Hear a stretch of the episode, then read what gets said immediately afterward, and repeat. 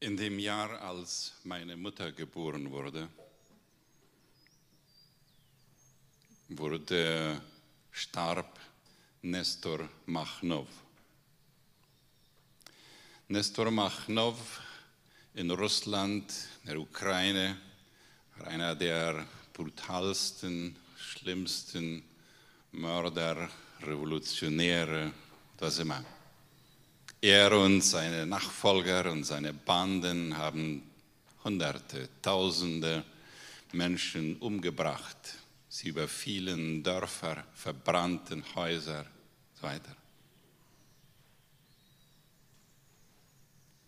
Wenn meine Mutter von diesem Mann spricht, sie hat ihn ja nicht persönlich kennengelernt. Sie wurde geboren, als er starb.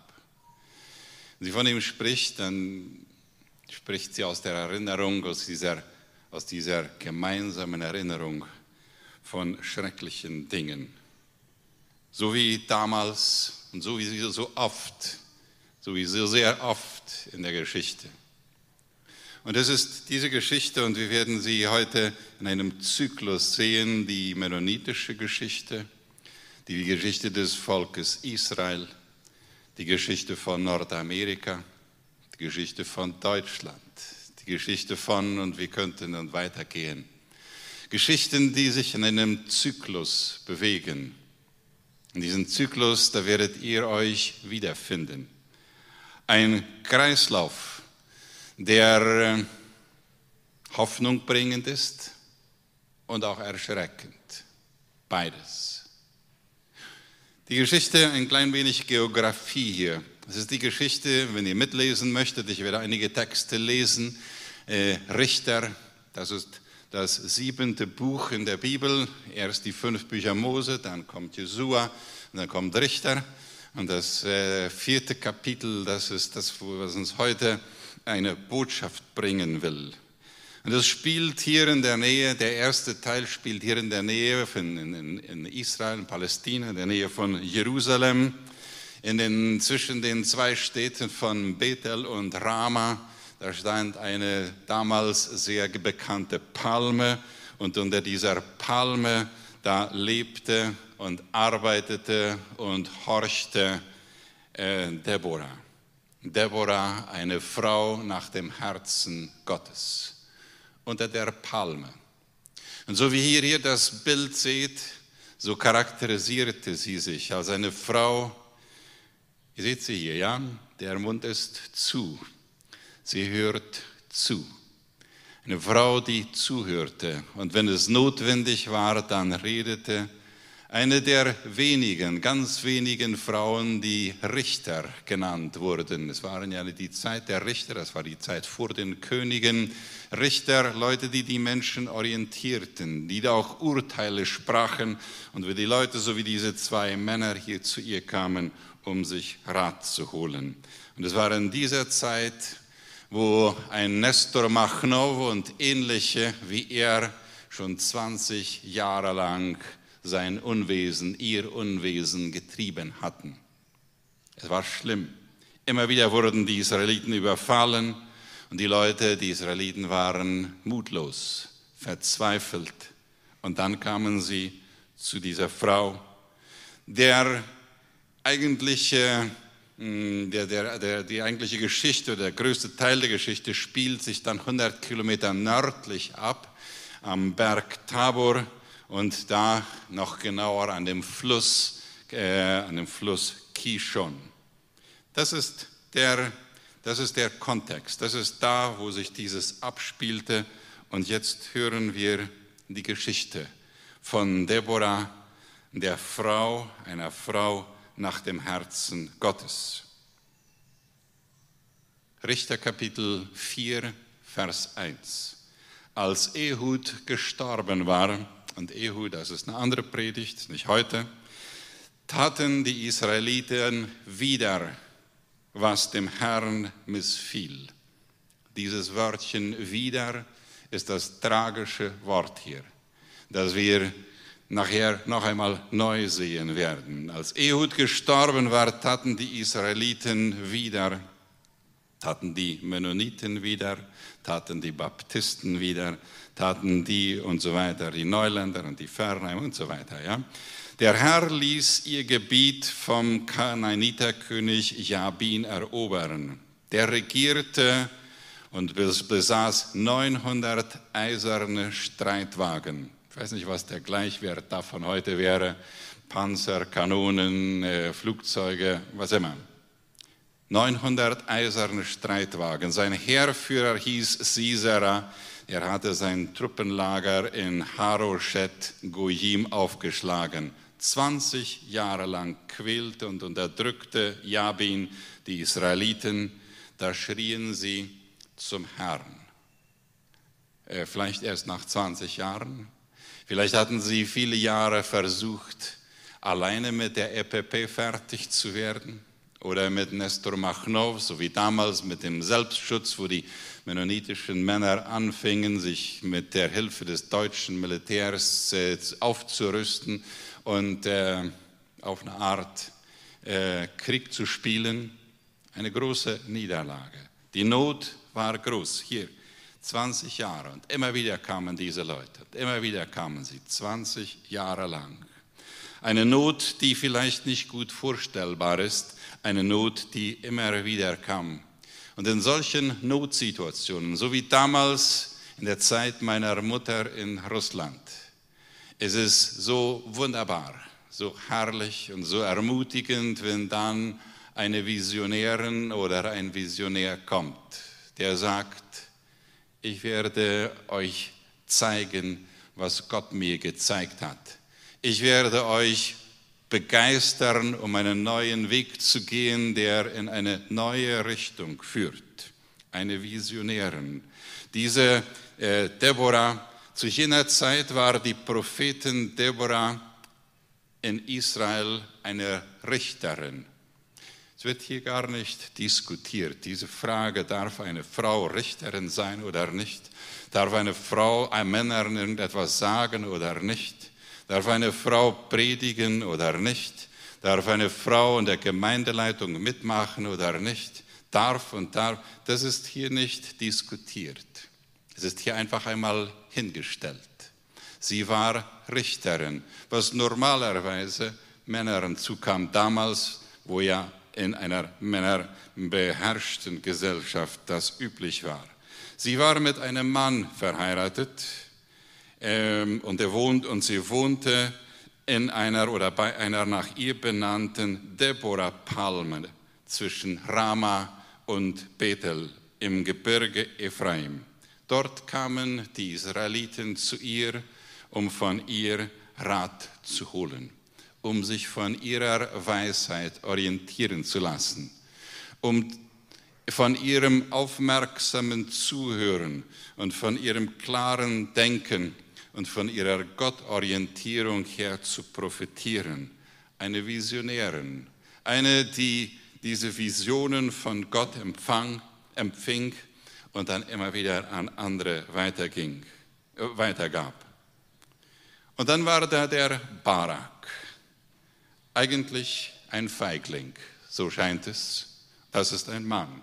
Von ihr wird das nicht gesagt. Eines Tages ließ Deborah Barak zu sich kommen, Vers 6, den Sohn von Abinum aus Naphtali, aus dem, aus dem Gebiet. Sie sagte zu ihm, der Herr, der Gott Israels, befiehlt dir, rufe 10.000 Soldaten aus den Stämmen Naphtali und Sebulon zusammen und zieh mit ihnen auf den Berg Tabor. Haben ja erst gesehen, 100 Kilometer nördlich. Ich werde dafür sorgen, dass Sisera, Jabins Heerführer, mit seinen Wagen und mit seinem Heer zum Fluss Kishon kommt. Dort gebe ich ihn in deine Macht. Der Helfer, der auf die Visionären hört. Der Helfer, der zu ihr kommt, weil er gerufen wird, weil sie ihm sagt, ich weiß, du bist fähig, aber du bist nicht mutig. Ich weiß, du bist fähig, aber du, dir fehlt das letzte bisschen. Und wie wunderbar ist es dann, eine Frau zu haben, die sagt, nicht ich sage dir jetzt etwas, sondern Gott sagt dir etwas. Und dieses ist der Auftrag, den du bekommst. Ich weiß nicht, ob das ein bisschen so bei euch, äh, Ronald und Jenny, war. Gott hat gesprochen, damals am 12. April, oder wann war das dann? Um Ostern. Und dann ist es gut zuzuhören. Das wusste Barak und er horchte genau hin. Aber er war mutlos. Feige nannten ihn manche. Barak antwortete, Vers 8, ich werde nur gehen, wenn du mitkommst. Okay, ich werde gehen, aber nur wenn du mitkommst. Das war ungewöhnlich, einer Frau zu sagen, dass sie mit in den Krieg kommen sollte. Aber er wusste, dass ihre Begeisterungsfähigkeit, dass ihre Fähigkeit, Menschen zu motivieren, seine eigenen Fähigkeiten weit übertreffen würde. Deshalb sagt er, ich gehe nicht alleine. Ich werde nur gehen, wenn du mitkommst. Ohne dich unternehme ich nichts. Deborah willigte ein. Okay, sagte sie, ich komme mit. Aber zum Schluss wirst nicht du gerühmt werden. Zum Schluss, wenn der Sieg erklärt werden wird und wenn die Feinde besiegt sind, dann werden die Leute nicht von dir reden, sondern von jemand anders. Von jemand anders. Ich komme mit, aber der Ruhm dieses Feldzugs wird nicht dir gehören, denn der Herr wird einer Frau den Sieg über Sisera, das ist ja der Heerführer von den Feinden, schenken. Und dann machte Barak zusammen mit Deborah sich auf den Weg nach Norden. Ein Team, das ungewöhnlich war für die damalige Zeit und ungewöhnlich vielleicht auch für manche von uns heute.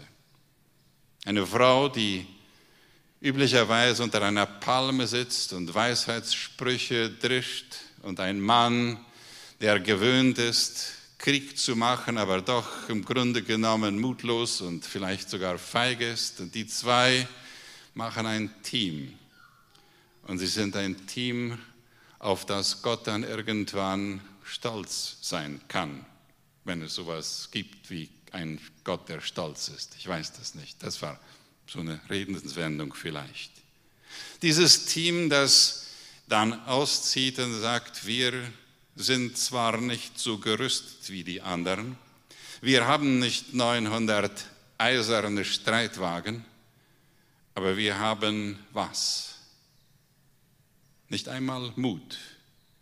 Wir haben einen Gott, der auf unserer Seite ist.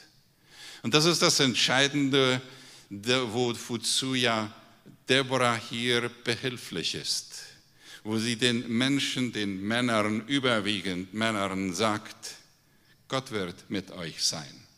Er wird euch den Weg weisen und er wird euch helfen, das Richtige im richtigen Moment zu tun. Und dieses Team, wenn solche Teams zusammenarbeiten, eine Frau, die den klaren Blick von Gott her hat, die die Welt mit Gottes Augen sieht, und ein Mann, der bereit ist, dann auf sie zu hören, wenn diese Weisung von Gott kommt, und die sich dann gemeinsam unerwarteterweise auf den Weg machen. Und dann ist eine lange Geschichte, die werde ich nicht ganz lesen, äh, so eine Art Kriegsromangeschichte vom 10. Vers bis zum 24. Vers, 14 Verse das sind eine ganze Menge Namen, die auch schwer sind auszusprechen. Wer Übung darin haben möchte, macht das zu Hause. Das ist eine gute Übung. Es geht hier aber um Folgendes. Diese 10.000 Männer aus den zwei Stämmen dann nach Norden gehen und sich auf einer Felsplatte, einer erhöhten Felsplatte versammeln. Und dann, da unten ist der Fluss Kishon und sie sehen, da kommen die Feinde, da kommen die, äh, diese, diese Gegner mit ihren Streitwagen und mit der ganz klaren Zuversicht, den Israeliten werden wir es einmal zeigen, wo es lang geht. Und sie waren selber wahrscheinlich nicht sehr mutig, diese Israeliten. Aber sie wussten eines, wir haben zwei Personen in unserer Mitte, die vertrauen auf Gott. Wir haben zwei Personen in unserer Mitte, diese Frau Deborah und dieser Mann Barak, die werden uns führen. Und wenn wir bei ihnen sind und wenn sie bei uns sind, dann, dann sind wir mutig. Kennen wir das? Dass wir in Gruppen sind, wo wir wissen, wo wir unsicher waren. In Gruppen oder in Gesellschaften, wo äh, große Herausforderungen waren. Und dann waren da zwei oder drei Personen oder manchmal auch nur eine Person, die sich in einer Art und Weise verhalten hat, dass wir sagen, okay, wenn die Person Mut hat und wenn die Person sagt, dieses ist Gottes Weg, dann werden wir auch mutig. Dann werden wir auch mutig. Diese Beispiele gibt es so viele. Ich denke an die Geschichte in Menno, wo die Vorfahren von Raphael Friesen, älteste Friesen und einige anderen, wo sie immer wieder als Einzelgänger Wege gingen, wo sie nachher auch beschuldigt wurden, manchmal alleine gelassen und trotzdem von vielen immer wieder respektiert, von vielen gefolgt, von vielen dieses Gespür äh, viele gaben ihnen das Gespür, wenn ihr da seid, dann ist es okay. Und das, das sehen wir hier in dieser Geschichte. Deborah war da und Deborah mit ihrem äh, Arbeitskollegen, mit ihrem Leitungskollegen zusammen mit Barak, sie waren da. Und dann eine Erfolgsgeschichte.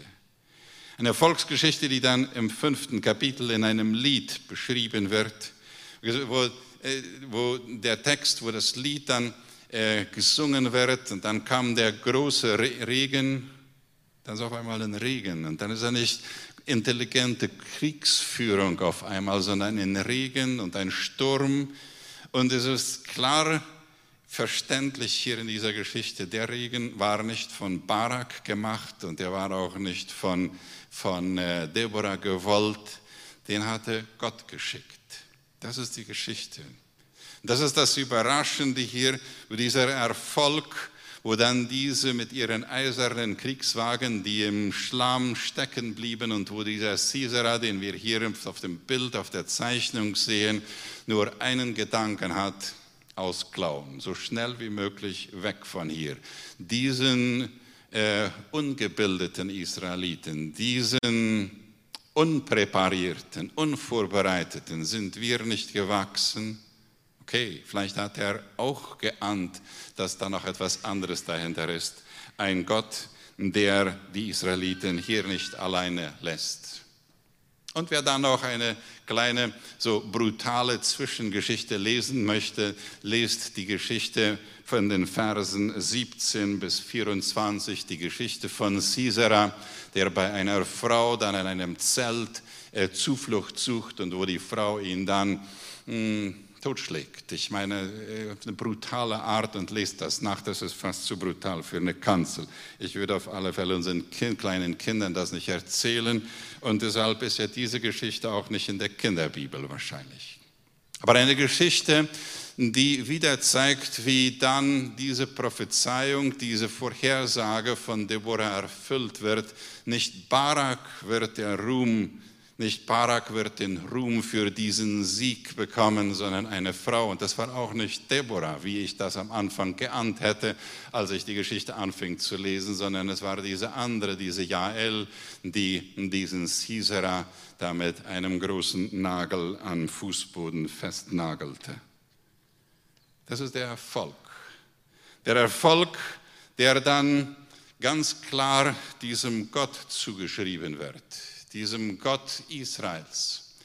Diesen Erfolg, den wir manchmal vergessen, Jesus Christus zuzuschreiben und dem Heiligen Geist, die unser Leben erfüllen. Und wenn wir Erfolg haben, dann nehmen wir sehr gerne selbst die Anerkennung dafür. Und ich weiß, wovon ich selber spreche bei mir. Wenn es dann Not tut, wenn wir dann Not haben, dann schreien wir zu Gott. Und hier wird es noch einmal klarer, dass dieser Erfolg, und das geht durch, wird durchgehend hier gesagt, dieser Erfolg, dieser Sieg ist ein Sieg Gottes. Ein Sieg Gottes, der zum Frieden führt, 20 Jahre danach hatten sie Frieden. 20 Jahre danach hatten sie Frieden. Und dann atmen wir vielleicht auf und dann sagen wir, wunderbar, das ist jetzt wunderbar. Und dann merken wir, dass das mit dem Wunderbaren äh, so relativ ist. Ich nehme hier mal die Bilder weg, um dieses Schema dieses, dieses Kreises zu sehen. Und ihr seht ja, da unten, da fehlt der eine Pfeil noch. Der eine Pfeil noch. Und es ist üblich, und wir sehen, wenn wir die Richtergeschichte, die Geschichte, die uns in der Bibel in, in, in, im Buch der Richter berichtet wird, auch auf manchen, in manchen anderen Büchern, aber besonders da, dass wir da diesen Zyklus haben, dass die Not, große Not, und da ist eine Visionärin oder ein Visionär oder ein Leiter oder ein Team, die eine neue Richtung bringen. Und die, die Leute sind froh und der Feind ist besiegt und der Frieden ist da. Und dann sind wir eigentlich im Himmel, nicht wahr? Und dann beginnt der Zyklus von neuem. Das ist der Anfang vom sechsten Kapitel. Wenn ihr eure Bibeln da habt, das ist der Anfang vom sechsten Kapitel. Das ist der Anfang vom fünften Kapitel. Und das ist der Anfang vom vierten Kapitel. Fast Anfang. Und danach kommen weitere Zyklen hier.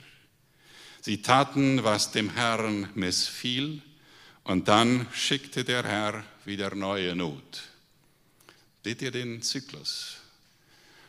Und wir finden uns vielleicht selber da wieder. In einem Kreislauf, der sich immer wieder wiederholt.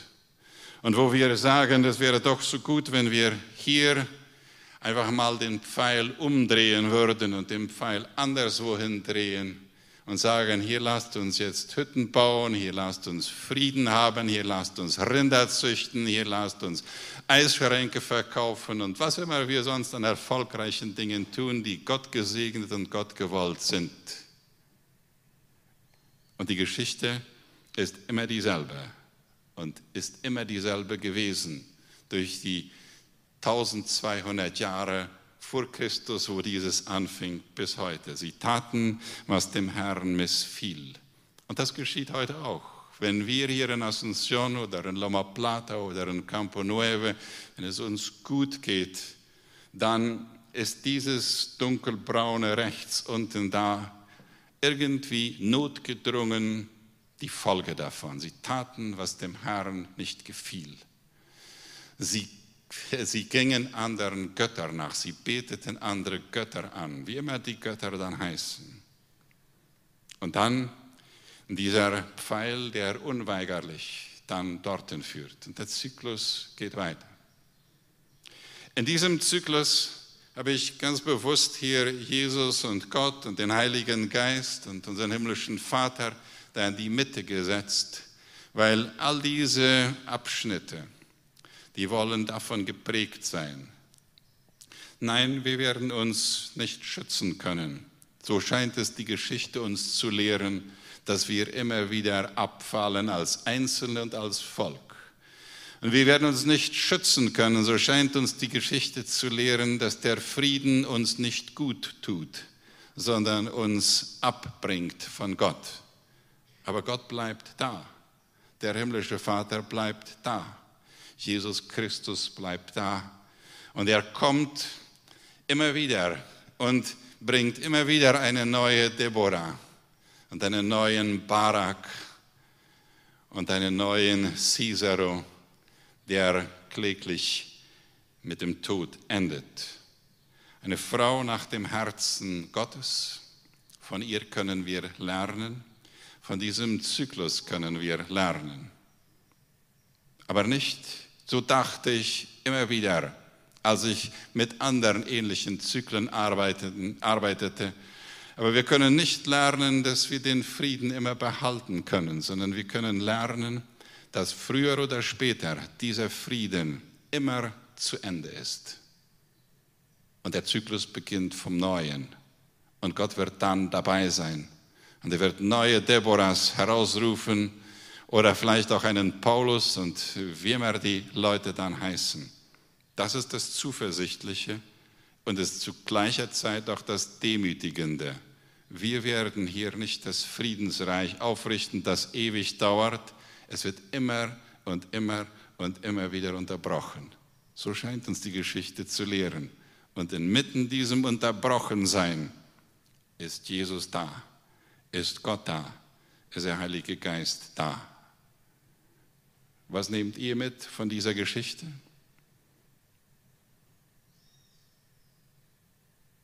Wollt ihr aufstehen zum Beten mit mir?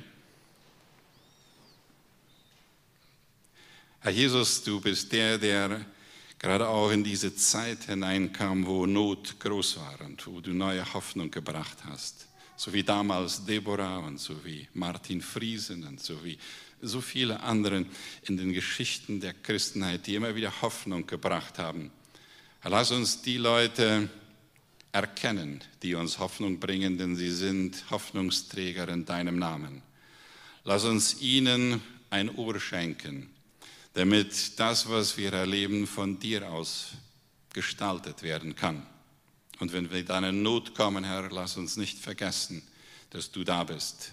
Und wenn wir nicht Not haben, lass uns nicht vergessen, dass auch du da bist und dass du uns immer wieder den Weg zeigen willst.